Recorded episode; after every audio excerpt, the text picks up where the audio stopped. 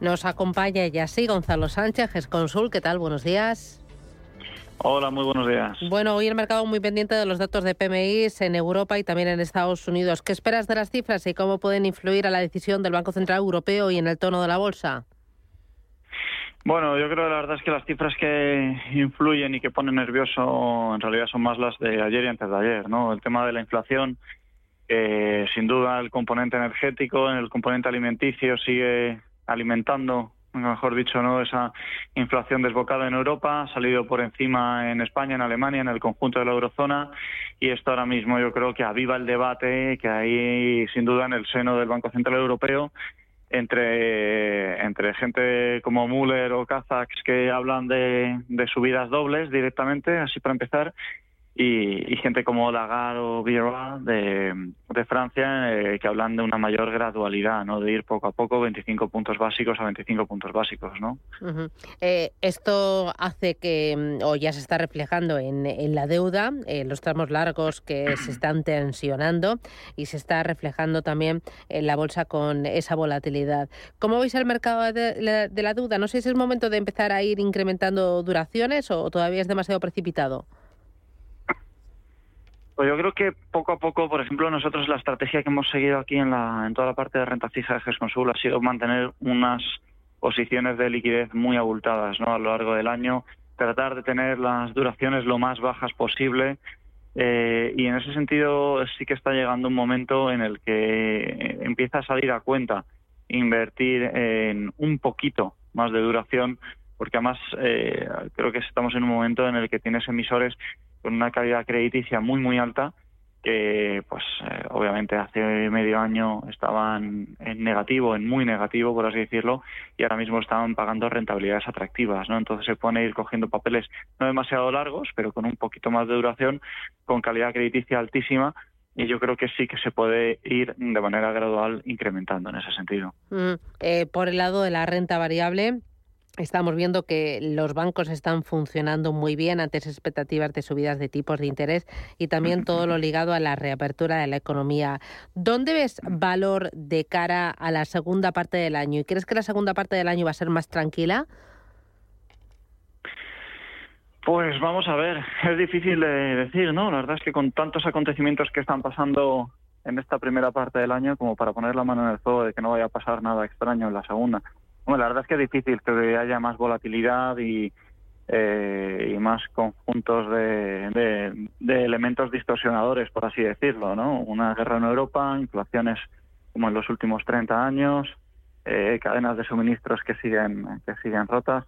Ah, es, lo, lo, normal es que en la segunda parte del año la realidad es que vayamos viendo eh, poco a poco y si los eventos eh, lo permiten, por supuesto, que la inflación se vaya moderando, se vaya modulando, ¿no? Y esto empiece a transmitir un poquito más de tranquilidad al mercado, porque sin duda al mercado lo que le pone nervioso es una política monetaria en la que da la sensación que el Banco Central tiene que estar apretando el acelerador porque se ha pillado los dedos y no llega, ¿no?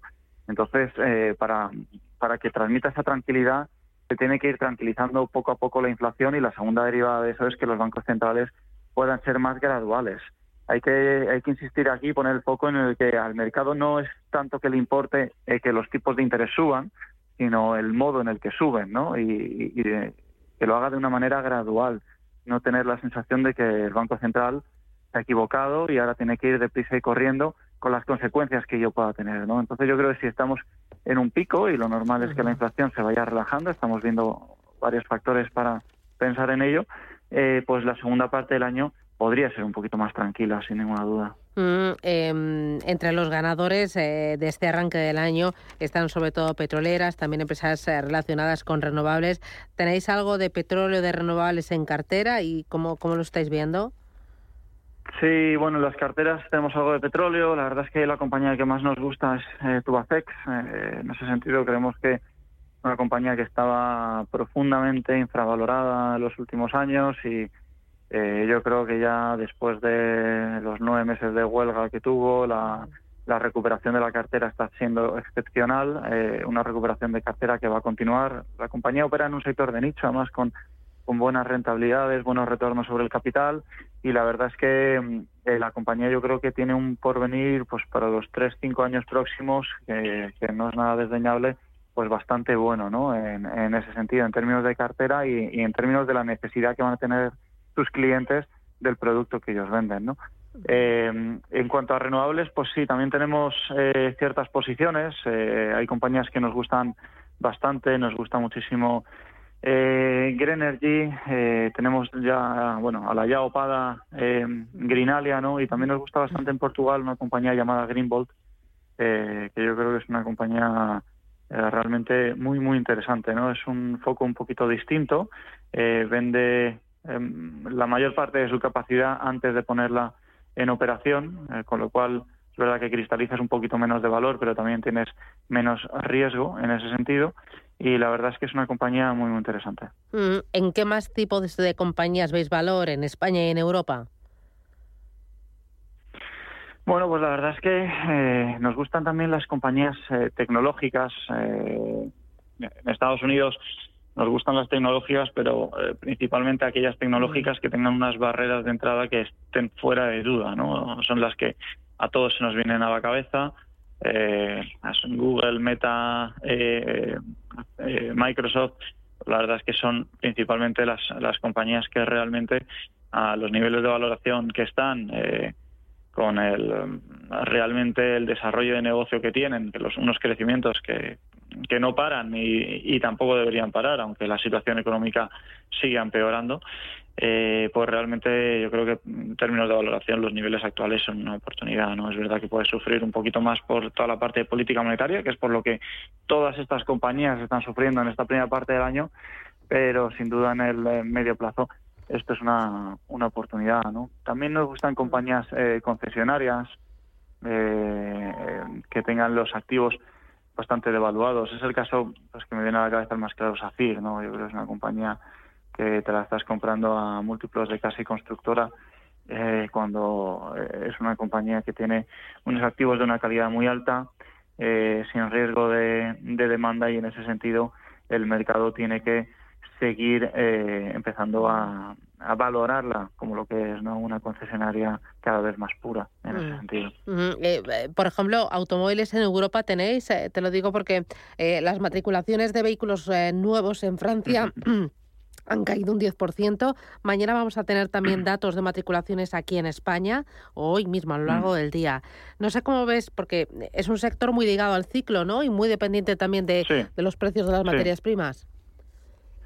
Sí, eh, bueno, hasta ahora la verdad es que lo han hecho mucho mejor los OEMs que las autopartes, es decir, las, las marcas, ¿no? El cliente final que las autopartes, eh, básicamente porque se han beneficiado desde el punto de vista que al haber escasez de semiconductores lo que han hecho ha sido derivarlo a únicamente los modelos que tienen un mayor margen, ¿no? Por eso cuando ves los resultados de Mercedes-Benz, pues se han salido, ¿no? En, todo lo que es la, parte de margen.